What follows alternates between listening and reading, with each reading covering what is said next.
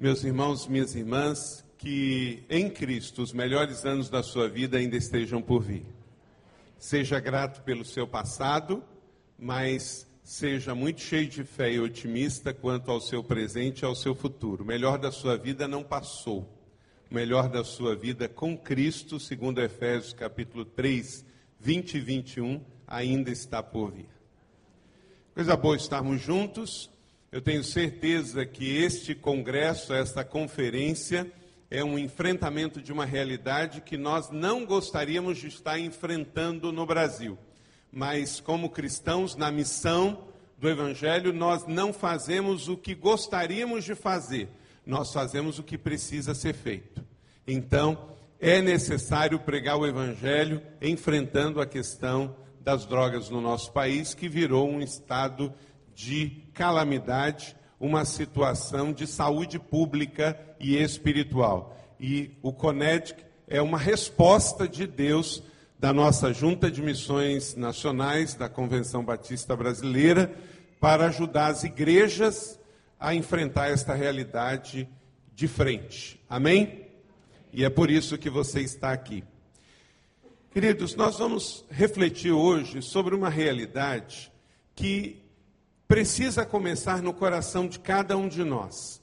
Porque você pode também estar nesta conferência e também estar pensando assim um pouquinho, mas a questão das drogas não está tão perto assim da minha realidade. Porque eu não tenho.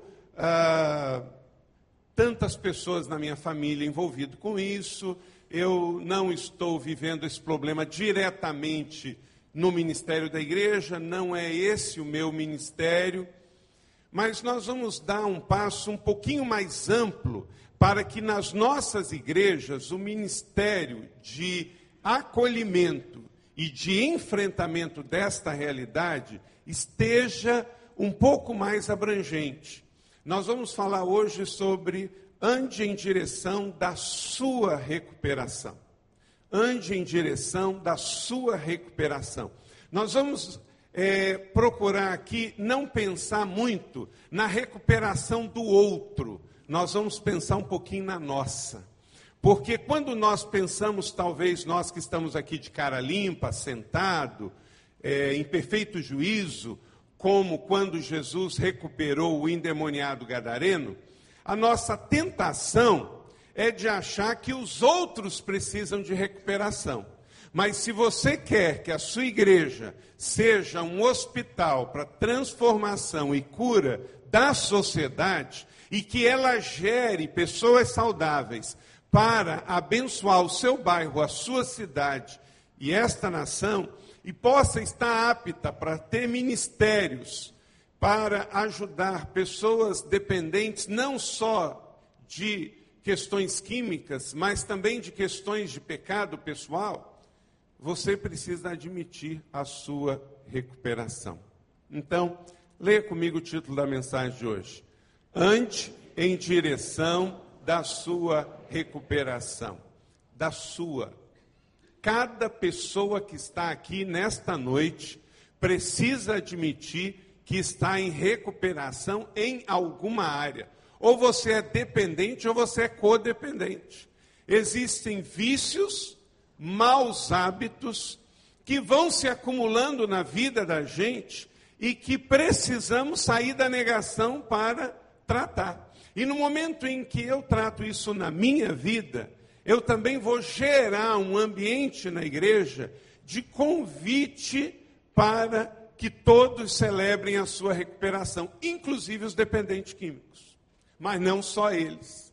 Não só quem está sofrendo com isso, porque existem muitas e muitas e muitas outras áreas de dependência que talvez estão bem guardadinhas, escondidinhas dentro da sua vida.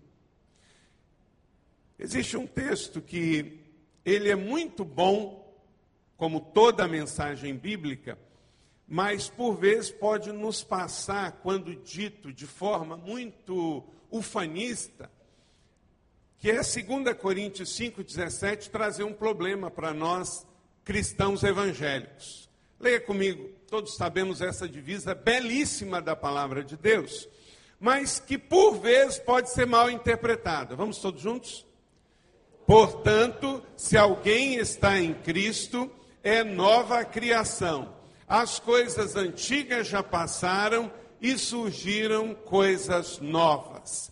Esse texto é palavra de Deus, portanto é verdade. Porém, eu não posso pegar esse texto isoladamente para tratar a questão das drogas, da dependência química ou qualquer outra. Ah, parece que há uma, um pensamento não bíblico, mas é, carnal ou emocional, de achar que no momento em que eu me converti, não, me converti hoje, todos os meus problemas do passado nunca mais voltarão. Meu irmão, olha para cá. Quem vai se converter é o seu espírito, não a sua carne. A sua carne não se converte. A sua carne nunca melhora. E o que foi a sua área de queda vai precisar ser a sua área de celebrando a recuperação para o resto da sua vida, mesmo você vivendo a sua nova vida em Cristo Jesus. Ninguém cai porque pensa que é fraco, a gente cai porque pensa que é forte. Eu não gosto de falar para a pessoa que está do teu lado, eu até brinco lá na PIB em São José assim, diga para o seu irmão, o meu pastor não gosta que a gente fique falando para o outro. Sabe por quê? Porque quem tem que falar é para a gente. Esse negócio de ficar falando assim, irmão, ouça aqui, tá eu acho que é melhor a gente falar para a gente mesmo, porque quem precisa de maior mudança não é o outro, somos nós. Mas, nesse sentido, eu quero abrir uma exceção aqui para você lembrar ao seu irmão que está do teu lado uma coisa muito importante para que ele não venha a se tornar presa fácil para o mundo, para a sua própria carne e para o diabo. Você está, diga, pode dizer para ele, você está a um passo da queda. É. É misericórdia, irmã, mas é verdade. É verdade. Se eu achar que eu sou um crente, me converti e que agora eu não vou mais cair naquela área em que eu me recuperei, eu me torno a próxima vítima. Eu preciso vigiar todos os dias, porque eu, Carlito, estou a um passo da queda. Tenho que orar, tenho que vigiar e tenho que cuidar, como Jesus me ensinou, de viver um dia de cada vez, porque basta cada dia o seu próprio mal. O pão nosso de cada dia nos dá para a semana? Para o mês? Para hoje. Jesus nos ensina que eu preciso viver cuidando do dia de hoje. A ansiedade é o mal do século, porque nós tentamos trazer os problemas do mês e da semana para resolver hoje. Isso me mata. Eu mal consigo resolver o de hoje, quanto mais o da semana que vem e do mês que vem. Vivemos numa sociedade pós-moderna capitalista que nos pressiona a viver os problemas do mês inteiro para resolver hoje. Isso mata a gente, arrebenta a gente.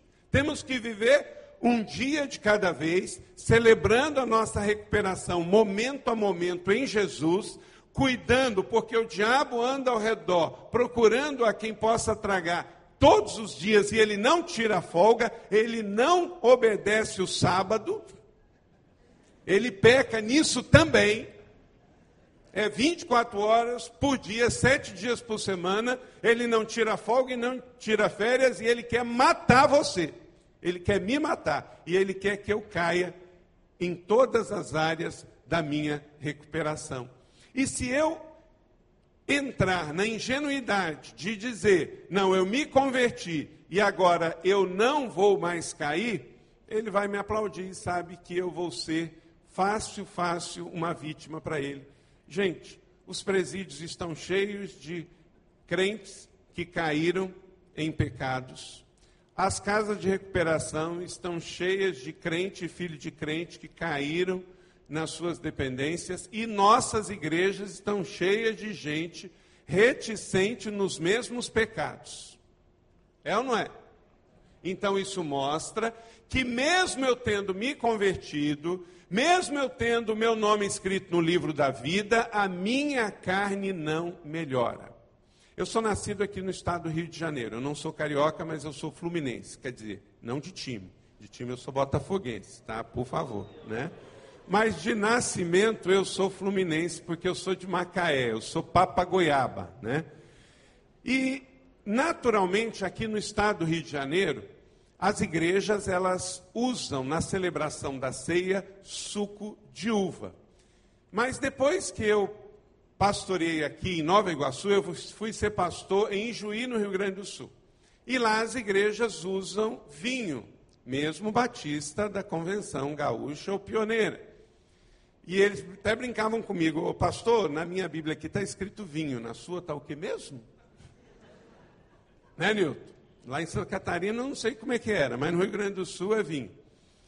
E depois de algum tempo celebrando a ceia com vinho, eu chamei os irmãos e disse para ele: olha, pela tradição, nós podemos continuar celebrando com vinho. Mas nós temos que nos lembrar uma coisa: que existem pessoas que isso aqui pode ser um instrumento para a queda dela. Eu não consegui mudar. Eles, pelo menos eu já saí de lá tem 15 anos, mas até as últimas notícias continuavam. Mas, queridos, em São José dos Campos, há 15 anos, a PIB em São José é suco de uva. E eu quero dizer para você que eu nunca tive problema com álcool. Eu posso pegar um copo de vinho e não vai mudar nada, não vai me fazer nada, nada, nada se eu estiver numa refeição e tomar um copo de vinho. Não vai mudar nada. Sabe por quê? Porque eu nunca tive problema nesta área. Mas para uma pessoa que caiu nesta área, ela não precisa de um copo. Um cálice com dois dedinhos para ela é uma volta sem volta. Então a igreja, como ela é um lugar de recuperação, queridos, mesmo que ela tenha a tradição de servir o vinho, porque no Novo Testamento fala de vinho, por amor a todos, no ambiente de celebrando a recuperação, uma igreja nunca vai usar vinho na sua ceia, porque ela não vai deixar que uma coisa tão pequena estrague algo muito maior, que é o processo de recuperação de Deus na vida de uma pessoa.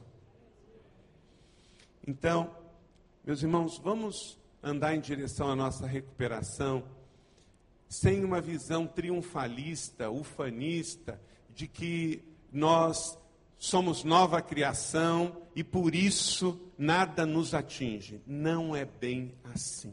Precisamos cuidar para nós e para o nosso irmão mais fraco, como diz as Escrituras, e nós precisamos todos os dias saber que conversão, ir para o céu, não quer dizer, até porque nós somos batistas, e nesse ponto calvinista, crente não perde a salvação, mas uma queda dele aqui gera uma série de prejuízos para ele, para sua família, mesmo sem termos perdido a salvação, porque você sabe disso. Não é que uma pessoa que é crente, salva em Jesus, que é, se livrou das drogas, se ela cair e der uma recaída, não quer dizer que ela perdeu a salvação. Amém ou não amém? amém? Mas o estrago na vida dela, da sua família, é grande. E ela não precisa passar por isso. Então, dentro dessa consciência, precisamos todos admitir que estamos em recuperação e que a igreja deve ser um lugar seguro, sem meninice, de celebrar a recuperação de forma inclusiva, mas não ser um lugar onde as pessoas são ingênuas. Quem se converte ao nosso espírito não é a nossa carne, a nossa carne nunca melhora e vamos ter que vigiar na área em que nos recuperamos até o último dia da nossa vida. Agora, nós temos também uma questão a ser resolvida, que é a questão da vergonha. Para uma igreja viver celebrando a recuperação, ela tem que dar a volta por cima da questão da vergonha, porque senão nós vamos perder muitos testemunhos muito bonitos e que podem ajudar muitas pessoas. Milhares de pessoas morrem aos poucos dentro do túmulo da vergonha, dos pecados sexuais da sua juventude, do seu passado, de condição financeira precária gerada por gastos e dívidas irresponsáveis no passado Outros carregam extremas culpas pela falta de habilidade nos seus relacionamentos que não deram certo no passado, gerando cisões, gerando brigas, gerando divórcio. Outros sofrem a falsa culpa de terem sofrido abuso sexual no passado, quando criança em especial. Mas falsa culpa por quê? Porque ele não teve culpa. Foi abusado geralmente por pessoas que deveriam proteger juniores e adolescentes que são, e até crianças que são abusadas sexualmente, e as estatísticas dizem que de um auditório de mil pessoas, 26% deste auditório sofreu algum tipo de abuso sexual na infância. Isto é, gente, se aqui nós temos nesta noite 100 pessoas, 26 delas sofreu algum abuso. O problema é que nós somos tentados a achar que só aconteceu com a gente. E aí a gente tem vergonha de contar que se recuperou desta área para ajudar milhões de pessoas que estão escravas e não conseguem se relacionar bem e viver uma vida, inclusive sexual plena, porque não conseguiu dar esse testemunho de que no passado isto aconteceu. E de outros prejuízos que vieram na sua vida, inclusive na área de dependência química. Geralmente, o ciclo da culpa, ele passa por três etapas. Vivenciamos um acontecimento doloroso na nossa história, lá atrás. Vivenciamos um acontecimento histórico doloroso. Depois nós cremos em uma mentira que nós somos, nós somos esta dor e esse fracasso. E depois nos sentimos envergonhados numa prisão maligna que nos faz acreditar que não há recuperação efetiva. Primeiro ciclo acontece o histórico da dor, depois somos tentados a achar que somos a dor e depois somos tentados a acreditar que não existe recuperação efetiva. Via de regra, qualquer uma dor que sofremos no passado, ela passa por esse ciclo, seja a área sexual, seja a área de endividamento, seja a área de culpa de relacionamentos quebrados, seja a área de abuso sexual sofrido, seja a área de dependência química ou qualquer outro assunto. Acontece o fato, temos o sentimento espiritual de achar que somos aquela dor e depois de achar que não vamos nunca mais nos recuperar. Isso é mentira. Enquanto a vida, existe sim solução para todos os males da alma, existe sim solução para todas as dores. Sabe por quê? Sua dor do passado não pode se tornar sua identidade do presente. Se você no passado roubou, em Cristo você se recuperou e você confessou para Deus e recebeu o perdão, confessou para o irmão, recebeu a cura e deu o seu testemunho, a sua identidade não é de ladrão, porque você não é um ladrão, você é um cristão em recuperação do roubo. Você não é um viciado se você já foi dependente químico de qualquer substância viciante porque em Cristo você é filho de Deus, é amado, é servo, é sacerdote, porque essa é a sua identidade. Você não é a sua dor do passado. Não é. Muita gente machucada vive debaixo de uma dor não curada. Diga isso comigo. Muita gente machucada vive debaixo de uma dor não curada e nossa igreja está cheia. Gente que sofreu uma dor, não foi curada no sentido de confessar isso e poderia ser um tremendo testemunho para ajudar outras pessoas. Mas como a igreja não gerou um ambiente para que isso acontecesse, o pastor executivo da nossa igreja, pastor é, Fabiano Ribeiro, está lançando um livro sobre paternidade bem resolvida. A gente pensa num assunto onde nós somos mal resolvidos. Paternidade. Porque muitas vezes não recebemos dos pais, porque eles também não tiveram, ninguém pode dar o que não tem.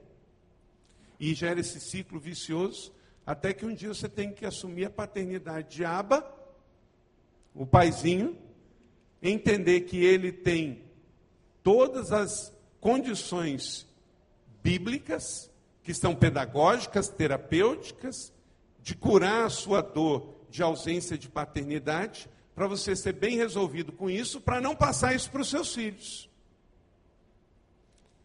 E semana passada, no púlpito, ele estava contando do abuso sexual que ele sofreu. E a igreja, por ser um ambiente celebrando a recuperação, sabe receber, não celebrar a dor, mas celebrar a recuperação da dor. Meu pai morreu, eu tinha oito meses de idade. Morreu atropelado por um ônibus da aviação 1001 em Macaé. Você imagine que é uma criança crescer. Minha mãe conta que quando, durante muito tempo, uma pessoa subia as escadas, e meu pai ele tinha aquelas botas, e tinha cavalo, tinha gado aqui no interior do estado do Rio, e ele andava com aqueles cavalos manga larga machador, e ele subia as escadas para depois tirar a bota para entrar dentro de casa. Eu mesmo com oito meses, eu levei um bom tempo indo olhar para a porta quando subia alguém e quando eu chegava engatinhando lá e que não era o meu pai, eu voltava decepcionado. E às vezes o inimigo quer achar e soprar de que por eu não ter tido pai, que eu não tenho condições de ser pai. Mas quando você decide vencer a sua dor, e Deus me deu a graça de ter quatro filhos, e cada vez que eu posso brincar com eles, conversar com eles, jogar com eles, andar com eles, conversar sobre coisas difíceis, eu estou dizendo a Satanás: você perdeu. Eu não vou culpar Deus porque meu pai morreu. Eu não vou culpar a empresa que atropelou. Eu não vou viver na escassez. Porque eu não vou passar minha vida inteira na escassez por causa de uma fatalidade. Sair da escassez e entrar na abundância é fundamental para viver a sua recuperação. Não é que os outros são culpados. Coisas ruins acontecem com pessoas boas. Perfeição nós só teremos no céu. Quebre as algemas da vergonha. Com Cristo você não é o seu pecado. Eu não sou o meu pecado. Todos aqui, todos aqui, muito provavelmente, que se converteram mais para a juventude, para a fase adulta, tem coisas na sua juventude que vocês fariam diferente e se arrependem disso. São os que Provérbios chama pecados da juventude. Mas você não é esse pecado. E mesmo que você veio a ter uma vida vacilante depois que se converteu, o amor de Deus por você é muito maior do que o seu pecado. Então, duas questões muito importantes para você ter resolvida no seu coração para celebrar a sua recuperação da dependência química ou de qualquer outra. Primeiro, aceite aquilo que não pode ser mudado. Aceite aquilo que não pode ser mudado, porque você não pode voltar mais ao passado. Os anos que passou, se passaram. O que passou, passou. Você hoje não pode voltar mais lá atrás, porque você não é senhor do Aionos e nem do Cronos. Você não consegue nem segurar o, o, o Cronos, quanto mais o Kairos e o Aions. Quer dizer, o tempo de Deus, porque você não consegue nem cuidar do tempo de hoje. Então, não fique preso ao seu passado. Aí, nesse sentido, sim, as coisas velhas já passaram. Salmo 51 é registro do rei Davi que ele tomou a decisão de deixar o seu passado no seu passado. O pastor Rick Warren diz no seu livro Uma Vida com Propósito que a melhor coisa que a gente pode fazer com relação ao nosso passado é usar uma pá. Sabe o que é pá? Para que serve pá?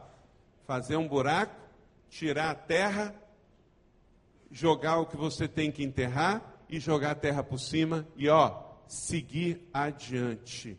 Seguir adiante. E toda vez que Satanás vier lembrar do seu passado, lembra do futuro dele, tá?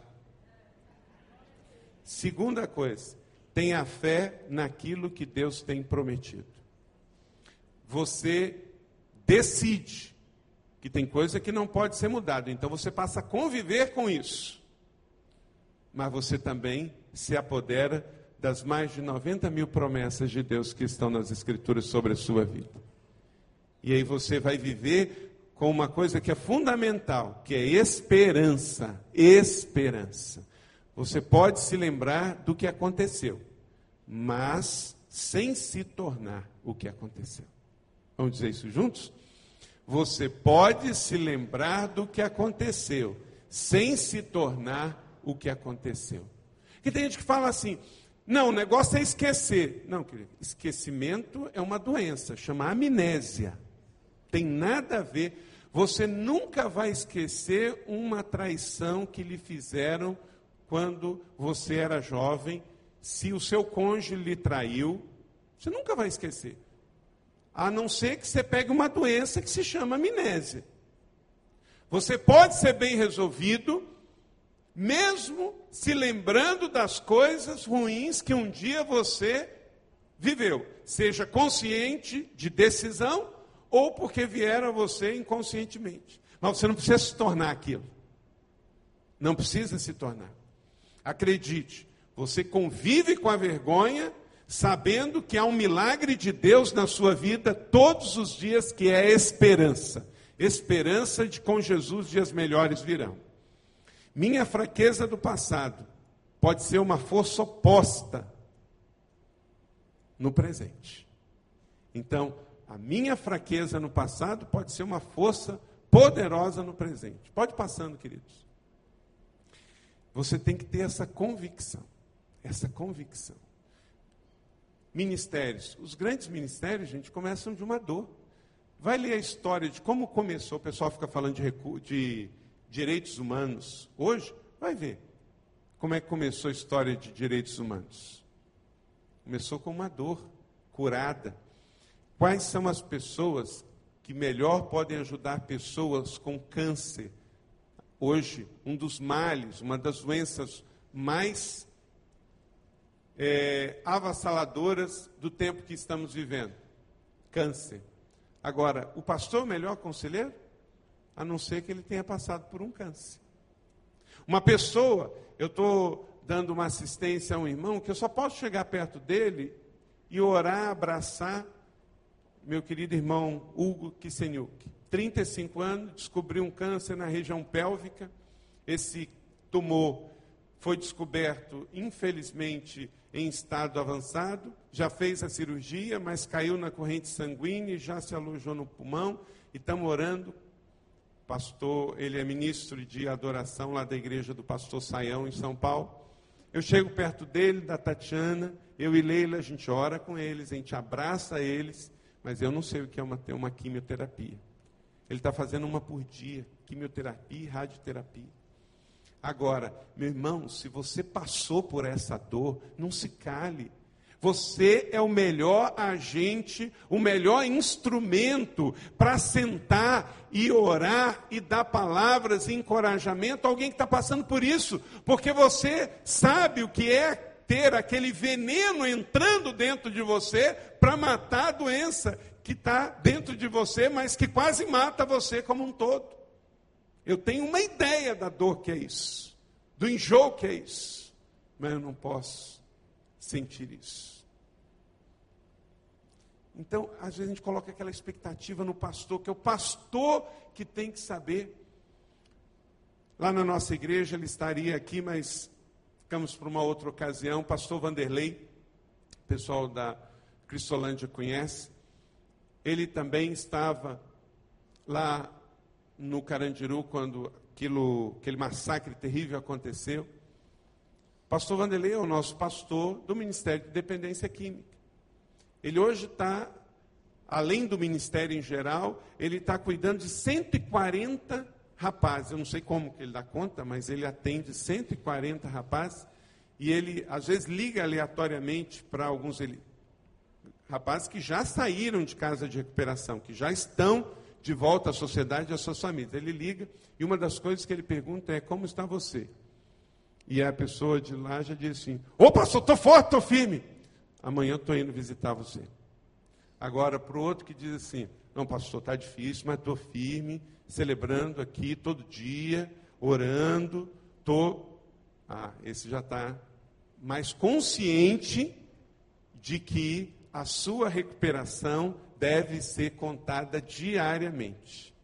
Quando você já diz assim que está resolvido, que está tudo pronto, você está em situação de perigo, aí ele já coloca esse em prioridade de atendimento. Porque às vezes esse grito é para esconder já alguma coisa.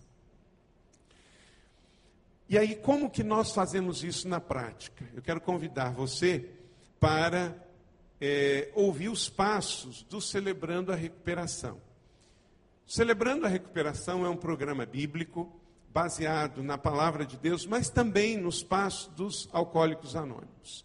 E o que que foi os alcoólicos anônimos que está presente em todas as cidades brasileiras? Nos Estados Unidos, um homem descobriu esses princípios, levou para a igreja, mas a igreja na época vivia em negação, não acolheu, aí foi para fora da igreja.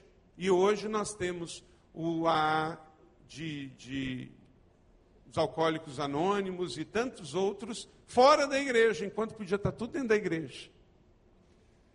Mas agora nós estamos resgatando isso, pegando os doze passos do ar com as oito bem-aventuranças e fazendo uma caminhada.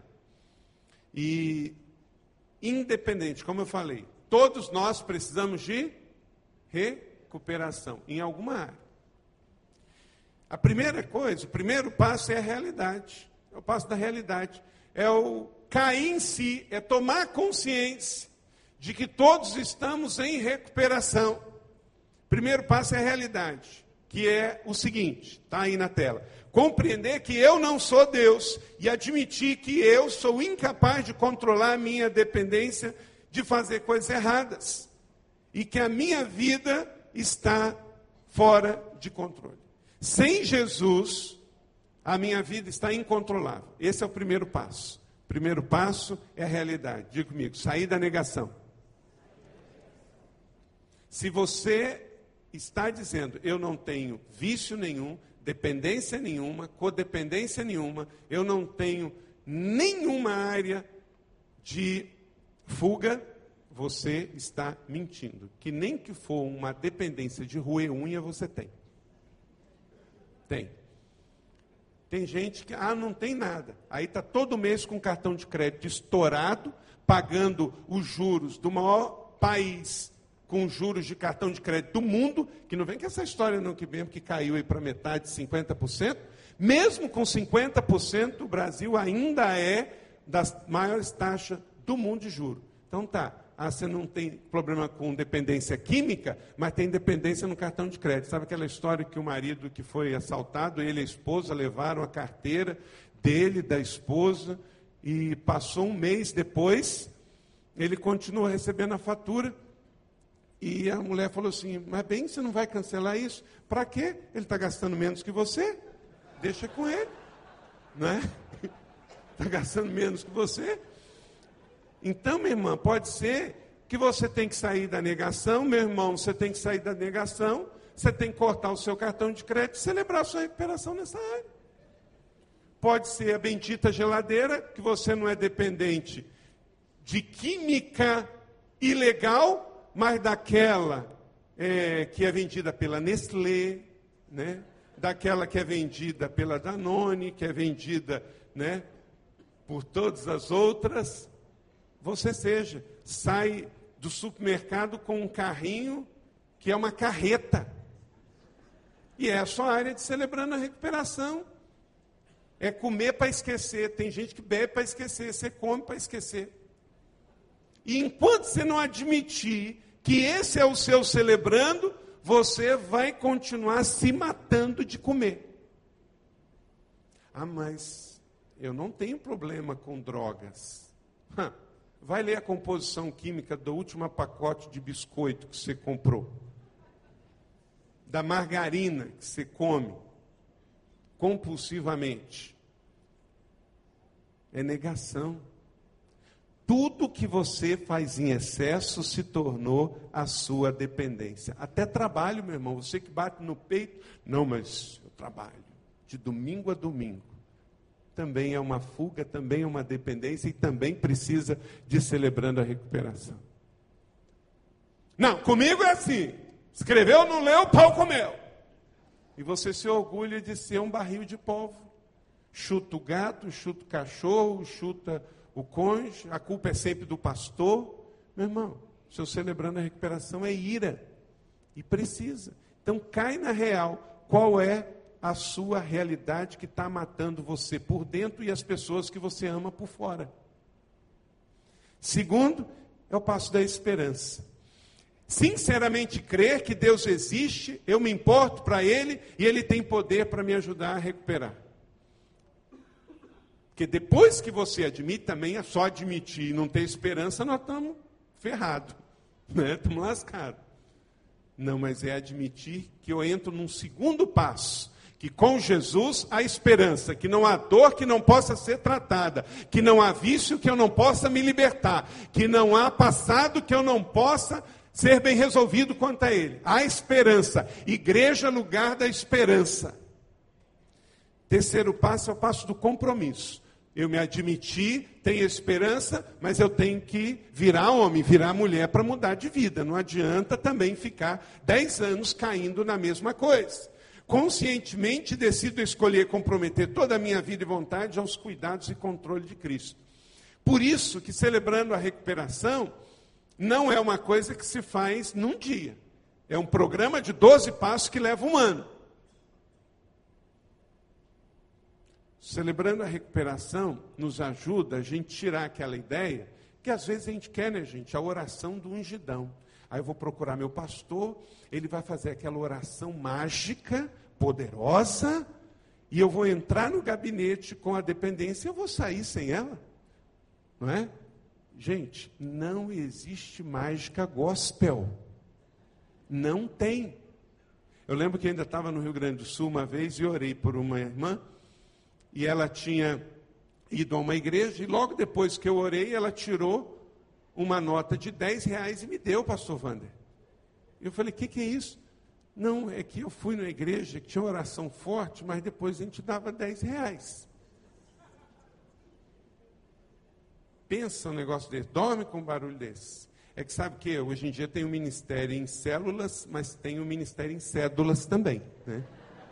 Porque tem gente que está edificando o ministério, mas tem gente que está edificando o manistério. Então, como o templo é dinheiro, então tem gente que está indo por essa linha. Mas não é o caso aqui da Bíblia do Recreio. Né? O pastor Wander está edificando o ministério do Senhor Jesus numa igreja que é pastoreada em célula, mas saudável para a glória de Deus. A realidade, a esperança, o compromisso mas aí entra um outro passo, a limpeza. Tem que limpar. Abertamente examinar e confessar minhas faltas a Deus, a mim mesmo e a alguém que eu confie. Aqui entra uma coisa, gente, que todos nós, independente do problema, temos que fazer. Nosso inventário pessoal. É abrir os cantos escuros da nossa vida e deixar a luz do céu entrar. Lembra que a gente canta? Deixa a luz do céu entrar. Só que tem gavetas na nossa alma, portinhas no nosso coração. Sabe aonde crescem os fungos? Na ausência de luz. Então, luz contra as drogas. Haja luz na nossa vida, no nosso ministério, na nossa igreja, para que haja luz no mundo. celebrando a recuperação, chega num passo que você precisa de limpeza. Limpar, é o passo da limpeza. Aí que você tem que fazer o inventário pessoal, você vai ter que escrever tudo. Não importa que seja lá de trás, mas tem que ser pontuado para que seja pontualmente também renunciado, pontualmente deixado para trás e alguém ali que eu possa confessar, me ajudar a deixar aquilo para trás, a enterrado e ficado para trás. Se eu eu só estou curado de alguma coisa quando eu posso falar sobre aquele assunto sem ser aquele assunto. Quinto passo, submissão. Submeto voluntariamente a Deus todas as mudanças que Deus deseja fazer em minha vida e humildemente pedir para que Ele remova os meus desvios e defeitos de caráter. Por quê? Ao longo do processo, a gente também vai se corrompendo a gente também pode se corrompendo. Submissão a Deus. Sexto passo é o perdão. Perdão, avaliar todos os meus relacionamentos, oferecer perdão àqueles que me feriram e acertar os danos que eu tenha causado aos outros. Exceto quando eu for mexer com isso, vai causar mais dano ainda. Mas é por isso que é o inventário. Tem coisas com pessoas que você tem que ir atrás. Eu recebi ontem, ontem, um e-mail de um jovem que pede perdão porque quando ele estava noivo, ainda lá de Juí, ontem, recebi o e-mail dele. Ele descobriu o, o meu Facebook e me mandou. Quando o Senhor, com muito amor, me chamou e perguntou se eu estava transando com a minha namorada. Eu menti e eu neguei. E eu tive uma vida de vida sexual ativa antes do casamento. Isso me prejudicou muito. Vivi, na, casei sem ter reparado essa brecha, sem ter resolvido isso. Depois outros pecados vieram, casou, ficou seis anos mal casado e se divorciou seis anos depois. E ele falou assim: até que eu encontrei um pastor que disse que eu tinha que voltar e refazer esses caminhos todos, e isso inclui pedir perdão ao Senhor. Talvez tem pessoas aqui hoje que têm que fazer um e-mail desse, 20 anos depois. Sabe para quê? Para que haja limpeza e o passo da submissão e do perdão. Porque primeiro você tem que se perdoar. E todo mundo, eu e você, que somos crentes, se pecamos, sabemos que transgredimos a vontade de Deus para a nossa vida. Então a gente também não se perdoa. E eu não vou poder perdoar ninguém se eu não me perdoar primeiro. Avaliar todos os meus relacionamentos. Sétimo passo, a manutenção. Viver a manutenção. Você não vai fazer celebrando a recuperação para o resto da vida. Você não vai para uma casa de recuperação de dependentes químicos, vai ficar lá o resto da vida. Mas todo mundo aqui que já saiu de uma casa de recuperação sabe que vai ter que fazer a manutenção para o resto da vida. A Cidade Viva é inspiradora. Eu fui lá, se você viu o vídeo e foi inspirado aí, quer aprender mais essa área, mas e ver algo que inspira, vale a pena pegar o avião aqui e ir lá. Vale a pena ir lá e, e ver com Saulo, com a liderança. Vocês recebem lá, não recebem? Passe lá um tempo, veja, se inspire.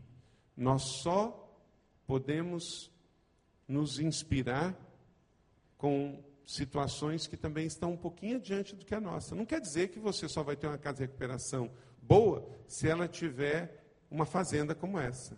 Quantos hectares? 150 hectares, não é isso. Você não vai copiar essa realidade geográfica. Como se você for lá em São José dos Campos e você for ver o nosso campus, você vai ver uma coisa que te inspira, mas vai te ajudar a fazer dentro da sua realidade aquilo que pode ser feito. E o último passo, querido, é o oitavo passo, é a ajuda. Você oferece ajuda para os outros através da sua vida. Então, depois que você passa pelo processo, você é instrumento de Deus para ajudar outros que estão no caminho. E a igreja se torna um ambiente de celebrando a recuperação, porque, queridos, não adianta a igreja ter uma casa de recuperação que fica a 20 quilômetros da igreja sede, que quando ela recebe pessoas da casa de recuperação, as pessoas sentem perto dela e elas sentem um ET. Nós temos que entender que todos nós estamos em recuperação. E aí eu queria fazer um pedido aqui. Eu queria pedir que todo mundo que veio da Cristolândia, vocês se sentem por aqui, ó, vem um pouco para cá, um pouco para cá e um pouco para cá. Mistura, mistura, porque depois vocês vão receber uma oração de quem está perto de vocês. Se misturem, podem vir, vem para cá, para cá e para cá. Vem, passa para outro lado aqui, ó. Senão fica muito cheio aqui, o pessoal lá fica sem orar por vocês. Já passem direto para lá. Primeiro que já vamos fazer um ambiente mais colorido aqui, que o pessoal de cá, com exceção de alguns que estão com a camisa da junta. Isso. Mistura aí. Todo mundo. Eu não vou pedir para que eles perguntem para você qual é o seu celebrante, tá? Porque fica fácil você perguntar qual é o deles. Mas você estaria pronto para dizer qual é o seu? Todos nós temos. Então, esse é um resumo da recuperação que Jesus planejou para nós. E agora eu quero, para concluir, é, colocar isso dentro da perspectiva de Mateus 5, 13 a 12. Mateus 5, 13 a 12, que são as bem-aventuranças. O que são as bem-aventuranças? Ou a beatitude? É a maneira de ser feliz. É a maneira de ser feliz. Jesus ensinou isso. A bem-aventurança, as beatitudes, é a forma de ser feliz. E Jesus nos disse isso. Muito obrigado, rapaz. Entregue sua vida ao controle de Jesus. Bem-aventurados os pobres em espírito. Você entende que você é dependente. Todos aqui, gente, tem que ser dependentes, não das drogas, mas de Jesus. Bem-aventurados pobres de espírito. Então entregue sua vida ao controle de Jesus. Dois, declare que você crê e precisa do poder restaurador de Jesus. Bem-aventurados que choram, pois serão consolados. Então você declara que precisa do poder restaurador de Jesus para a sua vida. Humilhe-se diante de Deus para não fazer isso diante dos homens. Ex-missionário, pastor da igreja de Itacuruçá, Elcio Lessa, ele disse: agoniza diante de Deus para você não se agonizar diante dos homens. Três, entregue sem reserva sua vida aos cuidados de Jesus. Bem-aventurados os humildes. Pessoas orgulhosas caem com maior frequência são naturalmente, potencialmente, muito mais fáceis para cair. Porque, como eu disse, não caio quando penso que sou fraco, mas quando sou forte. Eu estava evangelizando num grupo de estudo que eu tenho em São José, de empresários, um homem que ele disse assim, pastor, com licença, sem ofensa. Primeiro dia que ele estava no grupo, eu não creio em nada que o senhor crê. Eu não creio em Jesus, eu não creio na Bíblia, eu não creio no Espírito Santo. É forte assim? Falei, poxa, eu não tenho tanta fé assim como o senhor, não, porque tem que ter fé demais para ser ateu desse jeito. Eu não tenho esse punhado de fé, não. E eu comecei a conversar com ele. Mas depois eu descobri. O problema do ateísmo dele é machucado. A irmã dele foi casada com um pastor, muito do sem vergonha. Então ele achou que Deus é aquilo que o seu cunhado é. O mau testemunho de pessoas tem feito que se levante uma geração de ateus no mundo. Entregue sem reverso sua vida aos controles de Jesus. Seja humilde, não seja orgulhoso. A religiosidade, gente, é um demônio que atua no islamismo, no hinduísmo, no catolicismo, mas também no meio dos evangélicos. E é o orgulho de achar que eu não preciso de recuperação, quem precisa é os outros. Admita suas fraquezas e pecados diante de Jesus. Quarto, verso 8: Bem-aventurados os puros de coração. Admitir para um irmão é o segundo passo, mas pelo menos admite para Deus. Às vezes nós não conseguimos nem fazer aquela oração do fundo do coração que bota tudo para fora. Mas precisamos fazer. Quinto, abandone e remova os seus defeitos de caráter. Verso 8: Bem-aventurados que têm fome e sede de justiça. Você tenha uma insatisfação santa. Eu não vou continuar assim. Tem um mês atrás eu vim fazer o culto fúnebre da minha mãe aqui em Macaé. Um mês antes, ela ia fazer 80 anos, chamei até o Luiz de Carvalho, trouxe ele lá de São Paulo para ele cantar para ela. Foi um tempo maravilhoso. Um mês depois ela morreu. Parece que estava esperando o Luiz de Carvalho vir cantar para ela. Não há Deus maior. Minha mãe fumava duas carteiras de Continental por dia. Até um dia que ela tomou uma decisão. Ou ela parava com aquilo, ou aquilo parava com ela ela não estava se aguentando mais. Então, essa insatisfação, essa indignação também tem que tomar conta do nosso coração como igreja, para a gente poder viver a proposta dessa conferência como igreja, voltar para lá e ser um ambiente seguro. Queridos, a nossa comunidade lá em São José dos Campos tem entendido isso.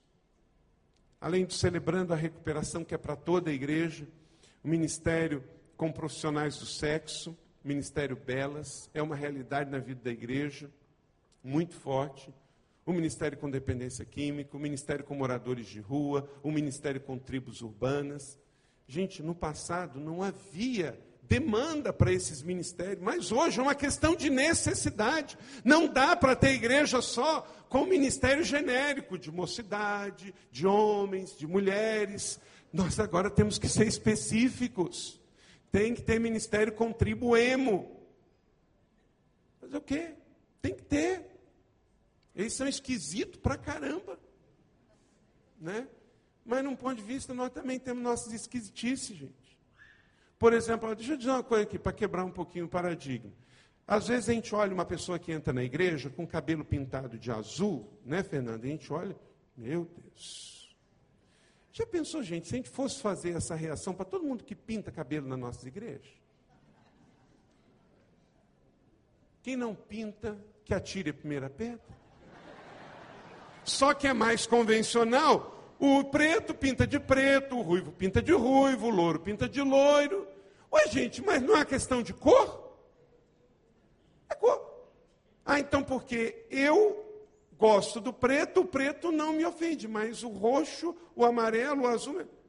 Mas no fundo, gente, tudo é pintura, tudo é a mesma química. Coisa. Agora, eu convencionei que o preto não tem problema.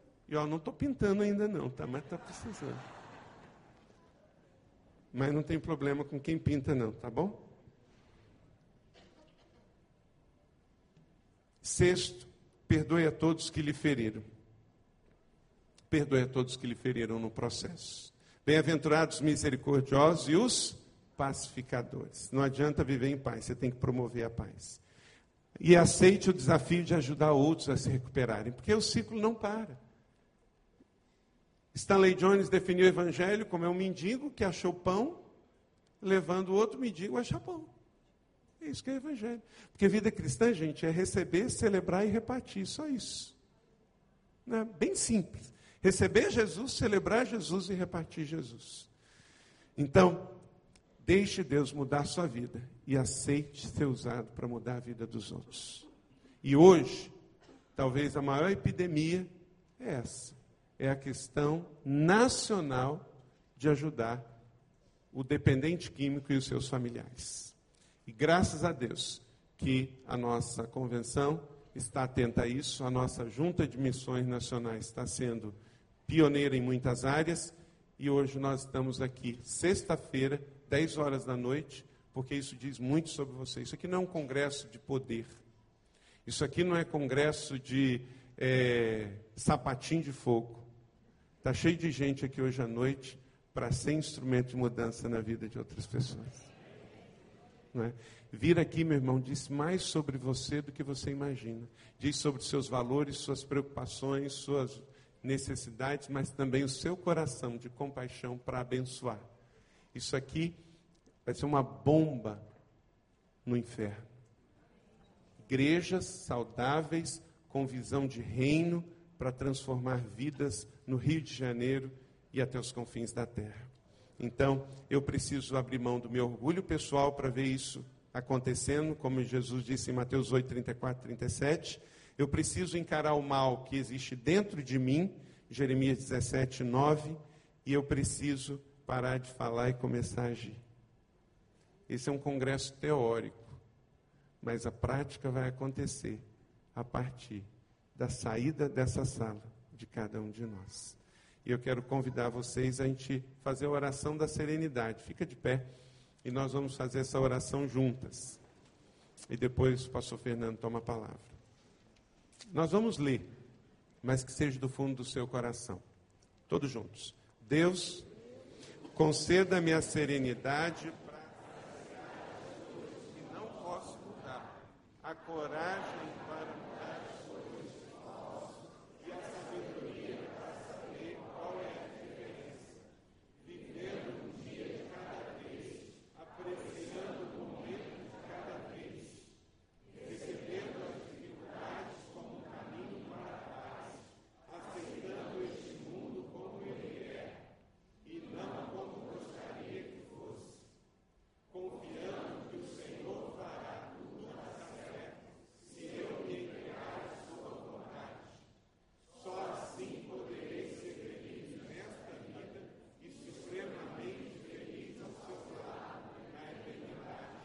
Amém. Glória a Deus.